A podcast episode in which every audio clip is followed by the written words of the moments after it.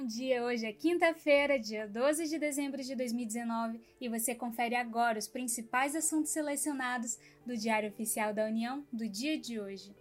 E o primeiro assunto selecionado é que Lei nº 13.934 instituiu o contrato de desempenho no âmbito da administração pública federal direta de qualquer dos poderes da União e das autarquias e fundações públicas federais. De acordo com a lei, o contrato de desempenho é o acordo celebrado entre o órgão ou entidade supervisora e o órgão ou entidade supervisionada, por meio de seus administradores, para o estabelecimento de metas de desempenho do supervisionado, com os respectivos prazos de execução e indicadores de qualidade, tendo como contrapartida a concessão de flexibilidades ou autonomias especiais, se você ficou curioso ou ficou interessado em como se dará esse contrato de desempenho no âmbito da administração pública federal, sugiro que você leia o Diário Oficial da União do dia de hoje.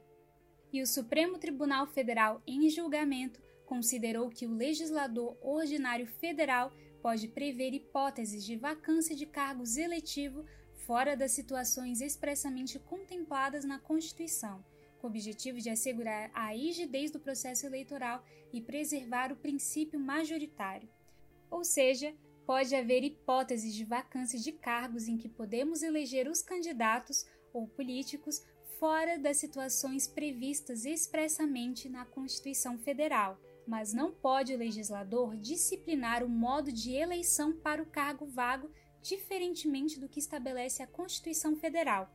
por isso, o STF julgou a inconstitucionalidade do parágrafo 4 do artigo 224 do Código Eleitoral, na redação dada pela Lei nº 13.165 de 2015, na parte em que incide sobre a eleição para presidente, vice-presidente e senador da República, em caso de vacância. E o nosso próximo destaque é que o governo instituiu o Serviço Social Autônomo da Embratur,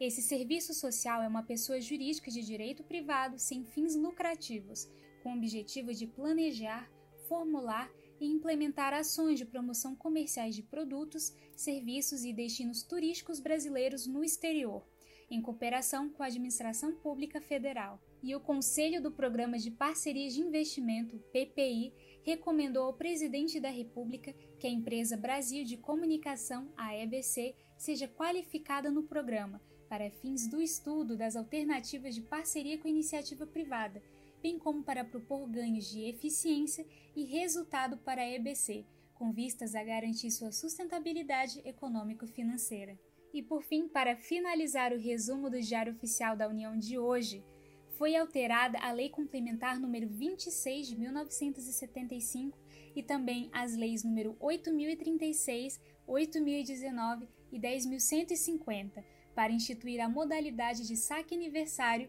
no Fundo de Garantia do Tempo de Serviço, o FGTS. A alteração das leis visa assegurar o equilíbrio econômico-financeiro do fundo e dispor sobre a movimentação das contas do Programa de Integração Social, o PIS, e do Programa de Formação do Patrimônio do Servidor Público, o PASEP, e também sobre a devolução de recursos ao Fundo de Amparo ao Trabalhador, o FAT. E a alteração da Lei Complementar número 26 também visa alterar as disposições sobre as dívidas do Fundo de Compensação de Variações Salariais e extinguir a cobrança da contribuição de 10% devida pelos empregados em caso de despedida sem justa causa. E obrigado por me acompanhar neste resumo do Diário Oficial da União, um serviço oferecido pelo Instituto Protege em parceria com a editora Fórum. Meu nome é Yasmin Góes e eu fico hoje por aqui. Desejo a você uma boa quinta-feira e eu te espero amanhã para novos assuntos selecionados. Até depois!